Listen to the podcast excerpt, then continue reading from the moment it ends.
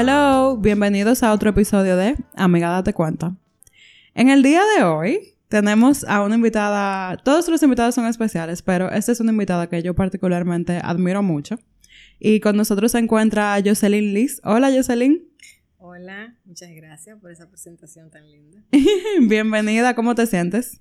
Eh, ya tú sabes, un poco nerviosa, pero aquí vamos. Eso nos pasa a todos. Eh, señores, les cuento un poquito sobre Jocelyn. Jocelyn es psicoterapeuta, eh, trabaja con adicciones, da clases en la Universidad de la Tercera Edad. No, no en la UTER. En la católica. En la católica. Terapia familiar. Es verdad. Mala mía. Pero cuéntanos un poquito más sobre ti. ¿Qué, ¿Qué trabajas? ¿Qué es lo que más te gusta de tu trabajo? Bueno, te puedo decir que de formación, eh, yo soy psicóloga clínica. Eh, vamos a decir que mi orientación formativa es terapia familiar. Eh, básicamente el área de trabajo como que donde más me he desempeñado es con el tema de adicciones y codependencia, especialmente codependencia en los últimos años. El público que trabajo eh, normalmente es adultos y adolescentes. He abierto un poquito más para el tema de adolescentes. Con niños no, como que no, no tengo mucha experiencia. Sin embargo, a veces por temas familiares, como que llega y no hay problema, se fluye con, con eso. Pero mi, mi blanco de, de, público es adolescentes y adultos. Básicamente esos son como los temas. Eh, yo me formé en adicciones en Medellín, en la Universidad de San Buenaventura ha sido como una experiencia muy bonita y complementa muy bien con la visión sistémica de las adicciones. Entonces, como que ese es como el marco en el que yo generalmente me muevo. Cuando tú hablas, vamos a hablar un poquito de eso como por arribita, porque me parece interesante. Cuando tú hablas de la parte sistémica de las adicciones, ¿a qué tú te refieres? Bueno, eh, pasa mucho en terapia eh, que la familia, en el caso de las adicciones, eh, normalmente viene con una visión del problema adictivo enfocada en la persona que la padece. Básicamente el acompañamiento, la visión sistémica de la adicción es ver cómo la familia de una u otra manera participa en esa danza que favorece a, que la adicción se dé. Entonces el acompañamiento desde la sistémica no solamente se limita a mirar al paciente que consume, sino que también contempla eh, el tema relacional de la familia para entender entonces la adicción. Por eso se habla mucho de adicto y codependiente desde la sistémica. Muy interesante, porque sobre todo la gente lo ve como si fuera un caso único de, ah, es fulano. Como aislado, exacto. Él es que la padece o ella la padece y quién lo sufre. Cuando realmente es parte, obviamente, de un conjunto. Exactamente. Eso eh, de hecho, ese aspecto relacional que tiene la adicción ha ido ganando mucha fuerza últimamente. Y de hecho creo que es uno de los enfoques eh, que más ha ayudado como al, abordaje, a la comprensión de, las adicciones. De hecho, ahora hay muchos grupos de autoayuda también para los codependientes, para que también se puedan hacer conscientes de su, de su proceso, de cómo participan, cómo bailan en la danza de la adicción. ¿Tienen incluso su programa de los 12 pasos ellos? Claro que sí. Ok, muy interesante. Gracias por esa información. Pues en el día de hoy, en este episodio, vamos a hablar sobre el proceso terapéutico. Y traje a Jocelyn de manera muy particular porque mucho de lo que yo sé como terapeuta se lo debo a ella, en parte. Ay, Dios mío. Así que ya tú sabes, yo te conté ahorita, eh, habíamos dejado como una cajita de preguntas en el Instagram y yo las tengo aquí, te las voy a ir haciendo. Ok. Eh, entonces, una de las preguntas dice, ¿cómo comienzo? Bueno, hay que pensar en el espacio de la psicoterapia como un lugar destinado a que pasen cosas. Y vamos a decir que una pieza clave eh, para el proceso terapéutico es la capacidad de autorrevisión. La persona tiene que venir disponible a cambio. O sea, es imposible venir a un proceso terapéutico pensando que yo voy a mantener las mismas pautas de cómo yo me manejo. Entonces, a veces las personas vienen con la fantasía de seguir haciendo lo mismo, esperando resultados diferentes. Eh, otra piedra angular en el proceso de la recuperación o, de la, o de entrar en el proceso terapéutico propiamente es la capacidad de autorrevisión que tenga el individuo. Las personas que no se autorrevisan, que no se autocritican, que no se hacen cargo de cómo en este problema yo participo, no cambian. Esa autocrítica es fundamental. De hecho, eh, pensemos en un concepto básico en la psicoterapia. ¿Cuál es mi demanda? Que es parte de lo que se va como purificando y, y armando. Entonces, el encuadre terapéutico, ese abordaje que el terapeuta prepara, ese formato, está destinado a provocar que pasen cosas. Entonces, ese encuadre es lo que favorece el espacio de la conversación, qué es lo que la persona trae, qué es lo que habla, esto que yo traigo, esto que yo hablo, qué dice de mí, cómo, cómo describe mi, mi danza relacional, qué emociones se me despiertan en esta danza relacional. Y en este descubrimiento, como, como dirían los gestálticos, en este darme cuenta, en este despertar de mis relaciones, yo voy como abriendo ventanas, abriendo puertas, descubriendo cosas de mí en, el, en la dimensión de lo consciente.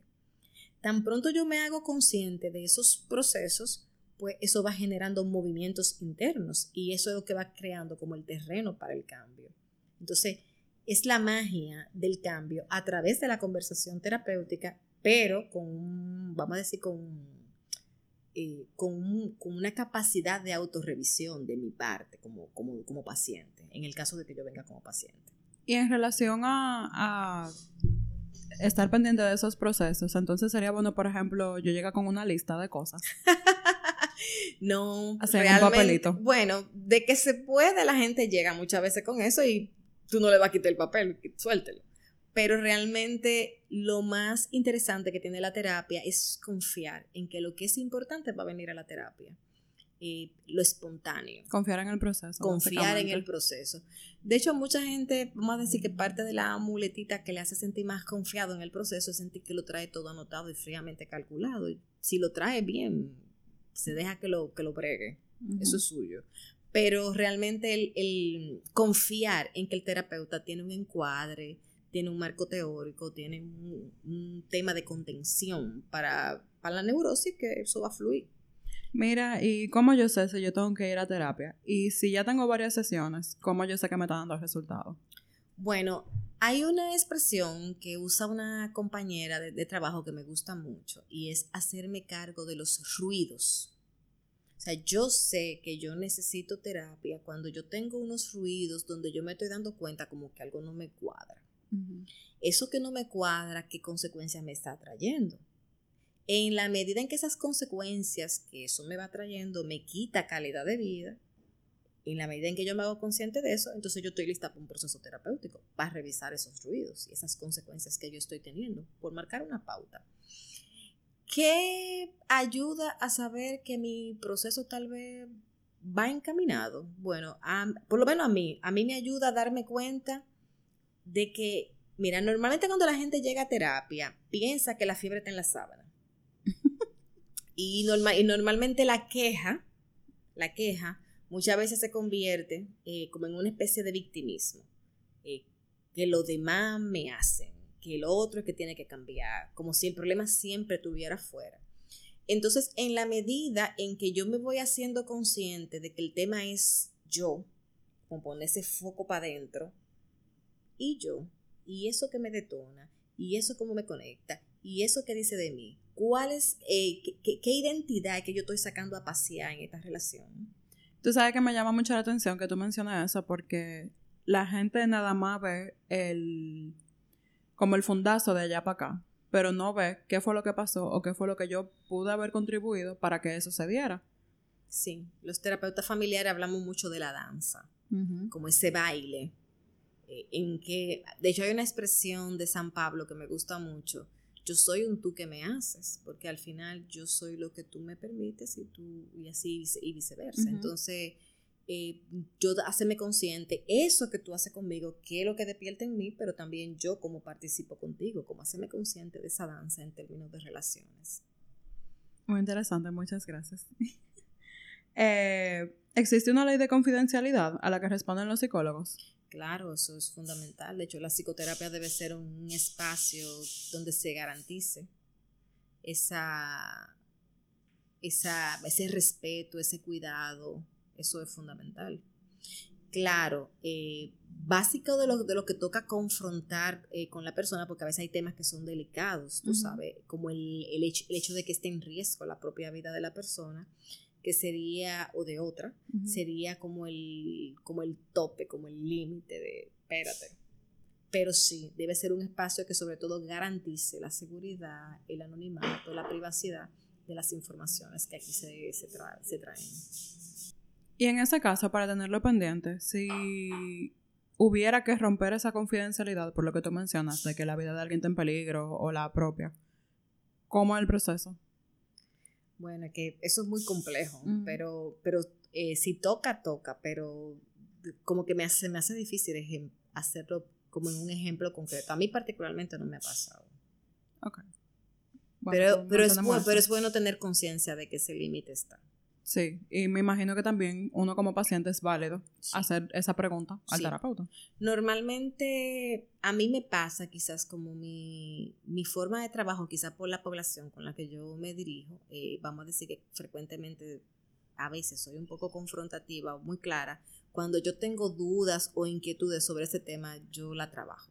Yo lo, lo traigo al, al trabajo terapéutico, yo hablo de mis ruidos eh, quizá el poder confrontar esas cosas me ha ayudado como a no tener que llegar tan lejos como en ese límite. Ok. Eso me parece bien curioso porque la gente a veces tiene como, como ese tanteo de voy ahora, no lo hago. Hay terapeutas que son un poco menos directivos, que son un poquito más pasivos en el proceso. Que de hecho esa es otra pregunta, como que... Pero esa te lo voy a dejar para el final porque esa está muy buena. Esa está muy buena. Pero, eh, nada, retomamos las otras. ¿Qué hago si me siento estancado en el proceso? Bueno, eh, siempre que hay como un estancamiento en el proceso, conviene un proceso de revisión. ¿Qué es lo que estamos trabajando? ¿De qué, qué estamos hablando? ¿Cuáles son los miedos que yo tengo? Porque normalmente los temas que están más comprometidos en la propia neurosis son los que estancan. De hecho, vamos a encontrar personas que utilizan la terapia como una especie de apagafuego. Entonces yo apago los temas que me, que me, se me hacen urgentes, pero cuando voy como al punto importante, no, eso yo no, eso yo, eso yo no lo quiero trabajar, eso yo lo quiero conservar, yo me salgo. Entonces lo importante sería, que, como, abrir esa caja de Pandora, ¿qué es lo que hay ahí? O sea, que un estancamiento podría darse quizá por una desconexión. O haber llegado a un tema que está muy comprometido. Mm. Entonces, ¿qué es lo que toca? Seguir. Yo quisiera que ustedes pudieran ver la cara de Jocelyn ahora mismo. ¿Qué tan efectiva es la terapia y cuáles métodos hay disponibles? Puede ser muy efectiva porque eh, te cambia, vamos a decir de alguna manera, el formato de participar en la vida.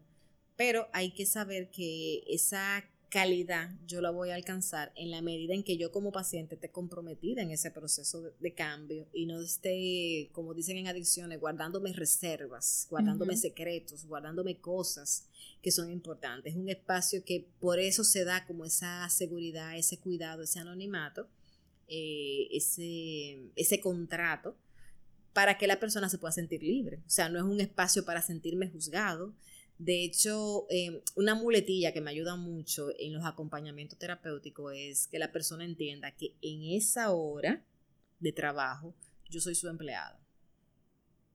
Entonces, aprovechela. Estar eh, contenido y seguro. Y en este momento, en esta hora, el terapeuta está trabajando para mí. Entonces, yo puedo traer todo lo que sea importante. Pero el cambio está muy conectado en la persona que demanda la terapia eh, se va a dar en la medida en que usted esté dispuesto a arriesgar. O sea que si yo voy a terapia y yo le condo algo al terapeuta, me estoy robando a mí mismo.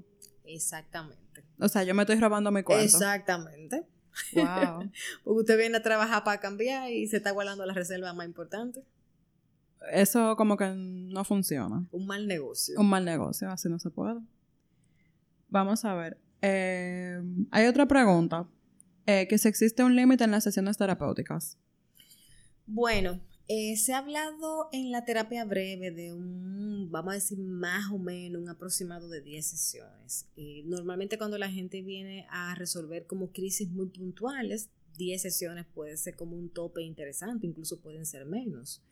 Pero cuando está muy comprometida la persona y el mundo de sus relaciones, cuando hay, por ejemplo, eh, mucha deformación, historias que son muy complejas. Por ejemplo, un proceso de diferenciación no se va a resolver fácilmente en 10 sesiones. ¿Qué es un proceso de diferenciación para el que no sabe? Un proceso de diferenciación, por ejemplo, hay personas que vienen muy comprometidas con su, con su familia. Y un proceso de separación es un proceso que favorece esa separación, donde ya yo dejo de ser no es que yo dejo de ser parte, pero hago como una especie de, como encontrar cuáles son mis límites, como mi parcela. Hay una metáfora que me hace mucho sentido, que es como cuando tú dejas de ser una colonia y te conviertes en un país. Eso es individualizarse. Ouch. Paso a tener mis propias leyes, mis propias reglas, mi propio himno y etcétera. Entonces, puedo mantener la relación con... Relaciones diplomáticas. Exacto, diplomática, pero ya con mi territorio bien delimitado y etcétera, etcétera. Me gusta mucho, creo que te la voy a robar esa analogía. Está muy, está muy chula. bueno, yo se la robé a tu terapeuta. Ah, no, pues está bien.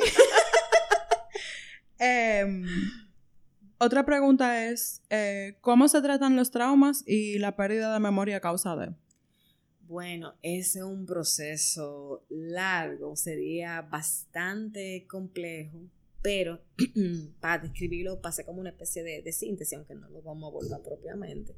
Pero los traumas toca afrontarlos, toca describirlos, toca eh, sobre todo describir la carga emocional que les acompaña. No se trata solamente de revivir el hecho por revivirlo, porque no se trata de una práctica morbosa, sino cómo ese trauma ha definido mi persona, eh, organiza el quién yo soy, el cómo yo participo de la realidad, ver cómo su impacto, eh, para, poder, para poder entonces comenzar a diseñar un relato existencial que me permita de una manera más adaptativa eh, vivir o formar parte de la realidad.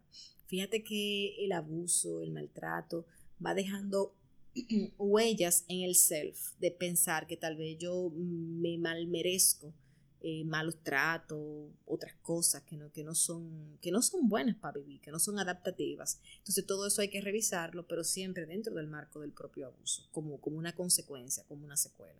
Es un proceso complejo, largo, la gente se defiende con mucha racionalización y pasar de la racionalización al sentir, a, a, lo que eso me ha dejado como identidad, el yo hacerme cargo de que eso me pasó, de que eso no tiene que definir quién yo soy, pero eso es un proceso largo. O sea, decirlo en síntesis puede sonar sencillo, pero realmente es largo, es complejo, no es sencillo. Es doloroso. Es doloroso. Muy doloroso. De hecho, si no duele, pregúntate. Revise ahí ese estancamiento y esa desconexión. exactamente. Porque se pone mucho, se invierte mucha neurosis para que no duela. Entonces, el proceso terapéutico conlleva que te duela es un proceso bastante doloroso. Y hablando, por ejemplo, más o menos por la misma línea, en caso de que yo me sienta avergonzado de ese trauma o eso sea algo que cuando he intentado tocarlo con otra persona en mi vida he recibido juicio. Si yo vengo a terapia, ¿el terapeuta me puede juzgar? No debe, porque de hecho se supone que el terapeuta ha estudiado una profesión para trabajar con esto. Entonces, vamos a decir que es bueno que la gente distinga, que no es lo mismo cuando yo tengo una conversación manejada dentro de lo espontáneo, cuando la persona que yo estoy, con la que yo estoy compartiendo no tiene los recursos profesionales que tiene un profesional, vale, valga la redundancia, eh, para abordar este tipo de, cosas. Eh, es bueno que la gente pueda tener claro que la terapia es un espacio que está llamado a ser seguro, a dar contención, a dar sentido, pero sobre todo a darle una dirección a esto que yo tengo cuando yo comparto un contenido como este con una amiga, tal vez no es que mi amiga no quiera, pero tal vez no puede. tal vez ella no tiene las herramientas. Exacto, no tiene las herramientas para, darme ese acompañamiento. Entonces, lo más adecuado que mientras más complejo sea lo que yo tengo para compartir, más yo me haga responsable de que me conviene llevarlo al lugar adecuado donde corresponde. Y en ese caso, la terapia puede ser lo más adecuado. ¿Qué tan difícil es separar el terapeuta de la persona? ¿Cómo así? Hay personas que piensan que una cosa es como juzgar el artista y la persona aparte. Como que una cosa es quién yo soy como terapeuta, cómo yo trabajo, y otra cosa es quién yo soy en mi vida personal. Y hay, y hay límites que obviamente se sobreentiende y está claro, pero cuando tú trabajas terapia, cuando tú entras en ese encuadro, en ese contexto, ¿tú te puedes separar de ti hasta cierto nivel o...? Mira, es adecuado y yo te voy a hablar de lo que yo interpreto. Nosotros los terapeutas de cara a los pacientes necesitamos manejar unos ciertos límites. Y de hecho, eh, para que el encuadre permita que pase cosas, el encuadre es lo que le da forma a la relación terapéutica. Entonces yo como terapeuta soy tu terapeuta, yo no soy tu amiga. Entonces, mientras más clara, mientras más se transparenta esa, esos límites, mientras más claro, o sea, transparentar por claro, están esos límites eh, puestos, más se favorece el trabajo terapéutico. Es bueno es lo, más adecuado que no entren otras variables. Eso de creer que, yo soy tu terapeuta y que después de que salimos de esa puerta podemos tener otro tipo de compartir, eso no, no, no es sano. No, daña el, el trabajo. Entonces, conviene tener separado lo que soy yo como persona, como amiga, como hija, porque de hecho no venimos a hablar de mi experiencia como terapeuta, venimos a trabajar sobre tu tema. Entonces, siempre el trabajo va a estar referido sobre ti. Hay una práctica que es la autorrevelación. Algunos terapeutas en determinado momento eh, está permitido, es válido, eh, sacar algún tipo de información personal, pero eso tiene sus como sus condiciones. O sea, es un recurso del que no se puede abusar, yo debo tener claro mi objetivo, eh, puede ser bueno para la relación terapéutica, pero con cuidado. O sea, es un recurso que está, pero se, se maneja con mucho cuidado. O sea que del todo, del todo, no se separa. Lo más adecuado es que para el trabajo terapéutico esté separado lo que yo soy de como terapeuta y lo que pasa en mi vida personal allá afuera. Mientras eso más separado está, más se mantiene. También va a depender mucho de la formación del terapeuta. Por ejemplo, para un psicoanalista eso es piedra angular. Esa distancia es fundamental. Vamos a decir que hay otras escuelas terapéuticas donde eso es un poquito más relajado menos. Por, ejemplo, un psicoanalista jamás te va a aceptar, jamás te va a aceptar un regalo. Van a haber otras escuelas que eh, van a hacer como un contexto, se va a hacer un trabajo terapéutico acerca de la motivación que trae eso, y vamos a decir que, que puede ser que flexibilice un poquito más esa postura. Pero esos límites en todas las escuelas terapéuticas deben estar presentes y claramente. Unos son más rígidos que otros. Sobre todo porque también cada enfoque tiene una perspectiva de la figura del terapeuta distinto. Sí. Hay enfoque en lo que el terapeuta es alguien más cercano, es alguien más... No quiero utilizar esta palabra, pero alguien más humano. Porque, sí, porque por ejemplo, em, en mi experiencia con los analistas, sí hay una distancia muy marcada. Bien marcada. Bien marcada. Eh, está bien tangible. En algunos casos, cuando me vi interactuando, no me sentía ni siquiera en la comodidad de hablarle de tú, sino de usted. Que para algunas personas eso pudiera ser quizá un poco incómodo dentro del proceso, para otras no, porque para el gusto los colores, pero... Sobre todo en nuestra cultura, que nosotros somos como más afables, más sociables, a veces un poco chocante encontrarse como con ese muro tan, tan claro, pero em, no sé, con, con alguna gente fluye y funciona. O sea que para los gustos, los colores. Sí, y por esa misma línea, tú sabes que otra pregunta era que qué tipo de enfoques hay y, cómo yo sé cuál es el que mejor me conviene. Bueno, enfoques hay muchos. Eh, es difícil como paciente saber cuál a mí me conviene. Vamos, hay una visión sistémica del cambio que a mí me gusta mucho. Por ejemplo, los terapeutas, eh, de acuerdo a la formación que tienen, por ejemplo, algunos van a intervenir las ideas, otros van a intervenir más en las emociones, otros van a intervenir más en las relaciones, así por el estilo. Entonces, el cambio también es sistémico. Al final, si, yo vengo con un terapeuta relacional, eh, un sistémico, por ejemplo, desde que yo modifico mi manera de relacionarme, yo siento diferente, yo pienso diferente, o sea, todas las, todas las áreas de mi vida también se modifican. Entonces, más que yo estar enfocada como paciente, que es lo que me van a trabajar el terapeuta, no importa por dónde entre el terapeuta, el cambio lo mueve todo. Y no solamente el cambio, sino el cambio que yo estoy dispuesto a hacer, que yo quiero hacer. Exacto. Sí, sí, sí. Eh, ¿Alguna luz roja o advertencia al momento de escoger terapeuta? ¿Cómo yo puedo escoger un buen terapeuta? ¿Cómo yo sé que ese terapeuta es bueno para mí? Bueno, yo no sé desde afuera cómo eso se escoge. Yo lo que normalmente he visto en la gente es que la gente va mirando los procesos del otro y si lo que tú como paciente y amiga mía me gusta, si yo veo ese florecer, normalmente yo te pregunto, ¿con quién es que tú estás yendo? y normalmente la gente va llegando de boca en boca, como eh, recogiendo lo que son las informaciones de camino. Em, yo siento que cada uno en el proceso terapéutico tiene que hacerse consciente y responsable de lo que me está pasando y de lo que me está moviendo. Si yo siento que me nutre y, que fluyo y que las consecuencias que estoy recogiendo me, me favorecen, pues yo sigo. Y si no me convienen, pues yo cambio. Digo, lo entiendo yo así. Sí, como si fuera como cualquier otra relación realmente. Sí, porque los terapeutas, muchos, por ejemplo, también somos pacientes.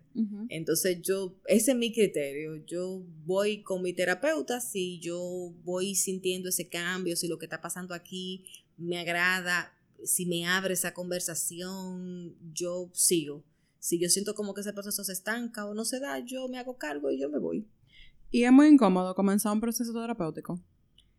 Ay, sí. De hecho, yo creo que los pacientes más difíciles somos los psicólogos. Confirmo. y suscribo. No es fácil, es dolor, es, reinventarse, es muchas veces cuestionarse pequeñas seguridades que se tienen en la vida eh, o verdades que se tienen y de repente como que confrontar todo eso duele.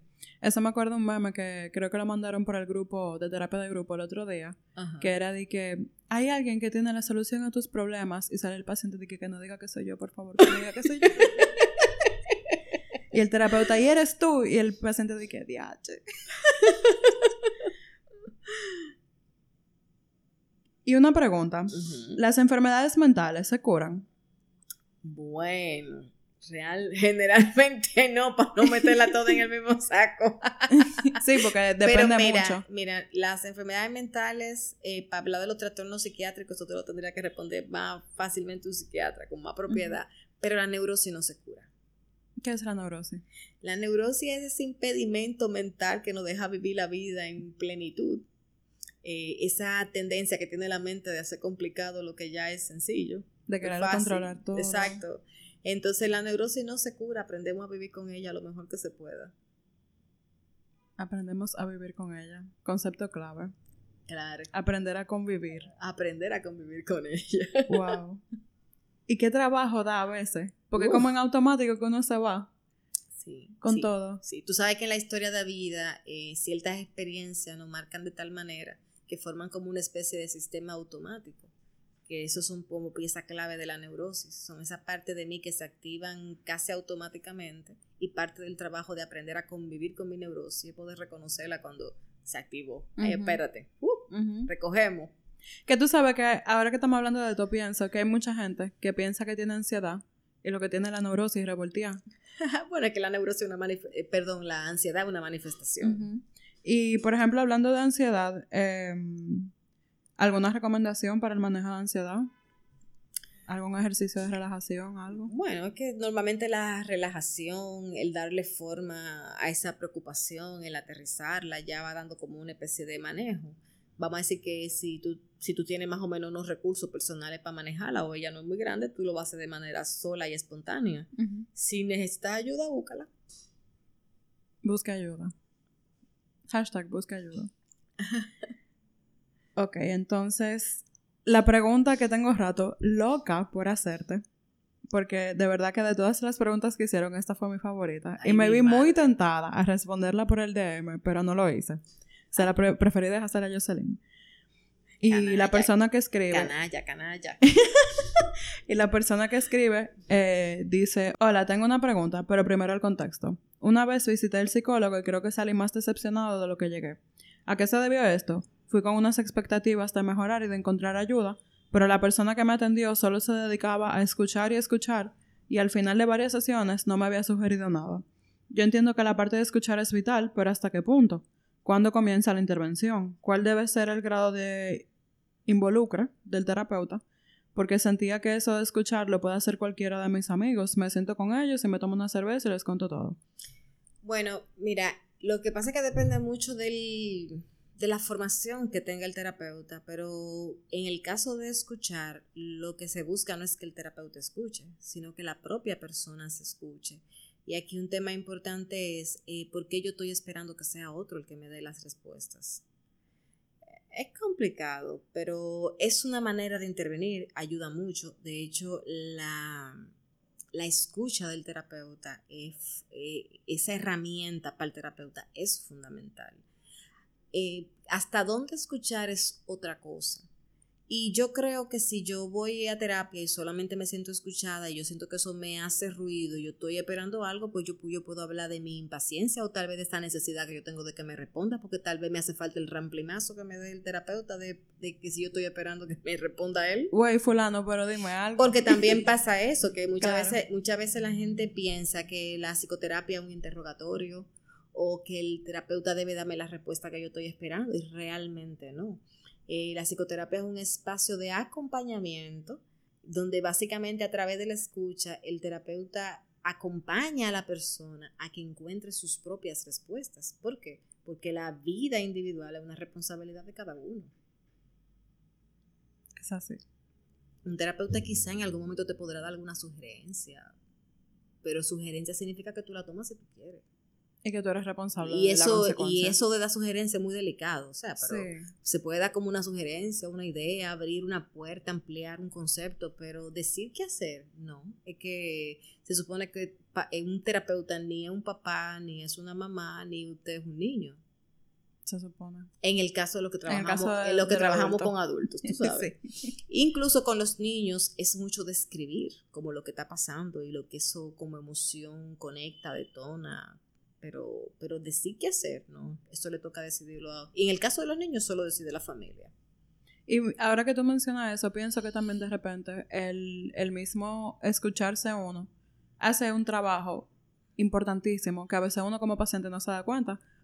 Porque, bueno, un pequeño, bueno, momento de autorrevelación, pero yo recuerdo que cuando yo comencé a ir donde Miguel, Miguel iba a sí mismo, él no decía nada, él nada más se sentaba, se quedaba ahí, me miraba, sentía. Y a medida yo comenzaba a hablar y yo lograba escucharme, era de que, wow, yo dije eso. ¿Cómo así? y, y, verdaderamente es una herramienta muy importante. Pero también había momentos que él empleaba su bello y hermoso silencio terapéutico y yo le decía, pero dime algo. Y él lo que me decía era de que, ¿qué te digo?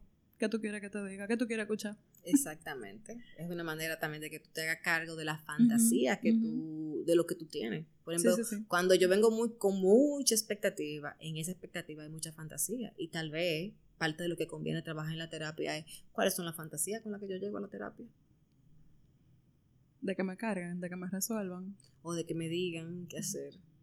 Guíame.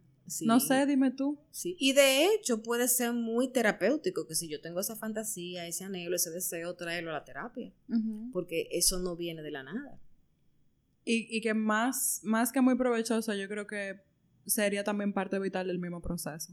Exacto. Porque definitivamente es un tema. Sí, sí. De hecho, por ejemplo, los psicoanalistas trabajan mucho esa fantasía que, que se hace el paciente con el analista. Y eso, por ejemplo, es parte del proceso, hablar de, esa, de ese proceso transferencial. Eso estamos para otro episodio. bueno, hasta aquí el episodio de hoy. Yo salí, muchas gracias por acompañarnos. Bueno, gracias a ti por la invitación. Si tú te pudieras quedar con alguna cosa de todo lo que hemos hablado hoy, ¿con qué tú te quedas? Sí, me gusta mucho eh, repensar sobre el proceso terapéutico yo siento que muchas veces es un trabajo que yo realizo y como que conversar sobre él me ha sido como muy iluminador.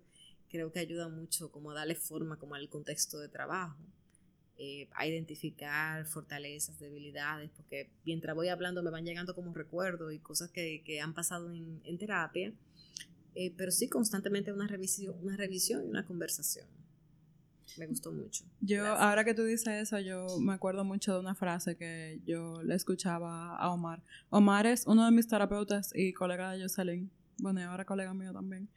Pero Omar decía mucho, y Miguel también, mi terapeuta, que el cambio no es para el que lo necesite, es para el que lo quiera. Exacto. Porque muchas veces una persona puede verse con una necesidad muy grande de atender su cartón, de resolver, de en buen dominicano, meter mano y simplemente no está en disposición. Ahora puede que haya una gente que simplemente su situación no sea tan grave, pero que esté dispuesto. Y al final esa es la persona que realmente va a aprovechar mejor el proceso. Sí, eso es tan importante porque muchas veces la gente a veces viene pidiendo que se le den respuestas y ni siquiera las va a seguir. Usted tiene que encontrar sus propias respuestas. Sí. Y, y creo que también es eso como parte de lo que se busca con la terapia, que la persona sea capaz de, de encontrar sus propias respuestas y de producir como el suficiente, la suficiente introspección como para en algún momento yo, si no lo necesito, pues no tengo que seguir yendo a terapia. Porque ya me sané. Y la gente se sana, tú. No, yo te dije que la neurosis no sana. No, se sana. Pero aprendemos a vivir con ella. Y muy bien. Muy tranquilo, se puede. Sí, se puede. Se puede. Se puede. Da trabajo, pero se puede. Exacto. bueno, pues gracias, Jocelyn. Eh, si se quieren poner en contacto con nosotros, lo pueden hacer a través de nuestro correo adcelpodcast.gmail.com o a través de nuestro Instagram arroba adcelpodcast. Nos vemos en el próximo episodio.